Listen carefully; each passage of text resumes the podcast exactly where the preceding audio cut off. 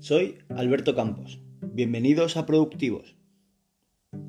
Podríamos decir sin miedo a equivocarnos que todos nosotros, la gran mayoría de los días, recibimos un poco de atención al cliente. Entramos en un bar, a una tienda, a unos grandes almacenes, en el médico, en un ayuntamiento, en la gasolinera, en el banco. En definitiva, en todos sitios nos encontramos a una persona que da solución a nuestras necesidades. Un estudio de Cendes sobre tendencia de la experiencia de cliente reveló que el 50% de los clientes le compraría a un competidor después de tener tan solo una mala experiencia con tu empresa. En caso de ser más de una mala experiencia, ese porcentaje sube al 80%. La firma Tenkin identificó en su estudio que después de tener una experiencia positiva con una empresa, el 77% de los clientes se la recomendaría a un amigo. Es muy importante brindar un excelente servicio al cliente. ¿Qué es la atención al cliente? Basándose en la página definición ABC, es el acto en el cual se proporciona soporte a los clientes de una entidad, sea privada o pública, de productos y o servicios, utilizando un conjunto de prácticas procedimientos que cubren necesidades generales. Resumiendo, son personas que se encargan que nuestra vida, nuestro proceso de compra sea más fácil. Entonces, si se encargan de que todo sea más fácil en nuestra vida, ¿por qué cada día este puesto tiene menos presencia en la cadena de valor? ¿Por qué cada día nos encontramos con más máquinas y menos personas en estos puestos? Vamos a un supermercado a comprar, ojeo mi lista de la compra y resulta que no encuentro un producto. Miro a mi alrededor buscando a alguien que me pueda ayudar. Si eres afortunado y te atiende alguien, perfecto. Si no, o pierdes el día buscando el artículo o te vas sin él. Y encima, al llegar a caja, me encuentro cajas sin personal, cajas en las que me tengo que cobrar yo. En las gasolineras, nosotros nos ponemos la gasolina. Es como si vas a un restaurante y te hacen la comida, o vas a un bar y te sirves tú la consumición. El auge del online está ayudando, a que la atención al cliente no solo desaparezca, sino que además solo sirva para solucionar problemas. Problemas generados en su mayoría por la falta de atención al cliente. En e-commerce, la tasa de devolución alcanza la sorprendente cifra del 20%. Esto significa que online, uno de cada cinco pedidos es devuelto por parte de los consumidores. En tienda, esa cifra se reduce a un 9%. ¿Qué estamos haciendo mal para que, esto para que no se valore este puesto de trabajo? Que no lo valoren ni los clientes ni las empresas. Las empresas no son tontas. Si retiran personal de la línea de acción es porque no le ven valor al tenerlo.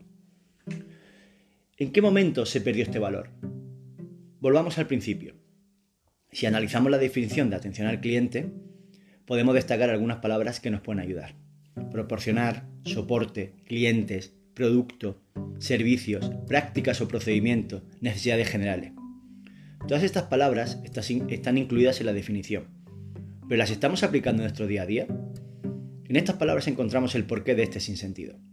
Lo pongo en negativo y vemos si afecta. No estamos proporcionando o dando soporte a clientes en producto o servicios, ni usando prácticas o procedimientos para cubrir las necesidades generales. La definición se vuelve algo más dura. ¿Estamos cubriendo estas expectativas que, la propia definición nos impone? Pero no se puede generalizar. Estamos seguros que miles de personas lo hacen, pero otros muchos no. Seguro que miles de empresas lo valoran, pero otras muchas no. Muchas veces, cuando vamos a una tienda, el equipo que tiene no tiene su mejor día.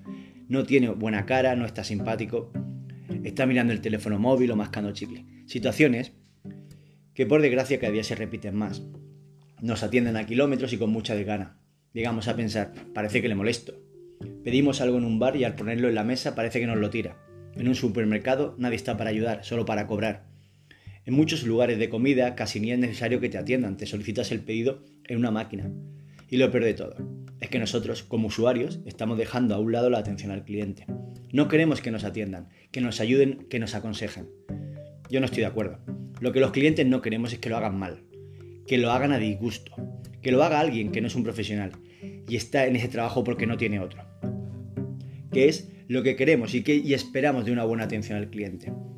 Personas que estén en el puesto de trabajo que desean, no por obligación. Una persona al entrar a un establecimiento tiene que ver a una persona orgullosa de su puesto de trabajo, con una gran sonrisa, con profesionalidad suficiente para cumplir todas las palabras anteriores, para proporcionar soporte al cliente tanto en producto como en servicios, formadas en la tarea que tengan que realizar, con formación específica en este puesto de trabajo.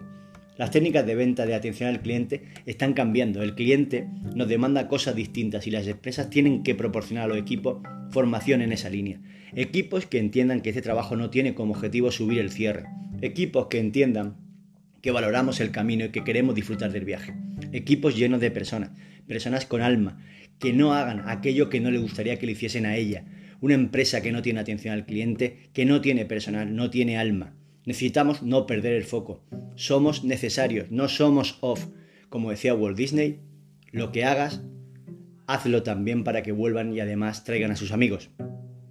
Gracias por escuchar un nuevo programa de Productivos, que el éxito te acompañe.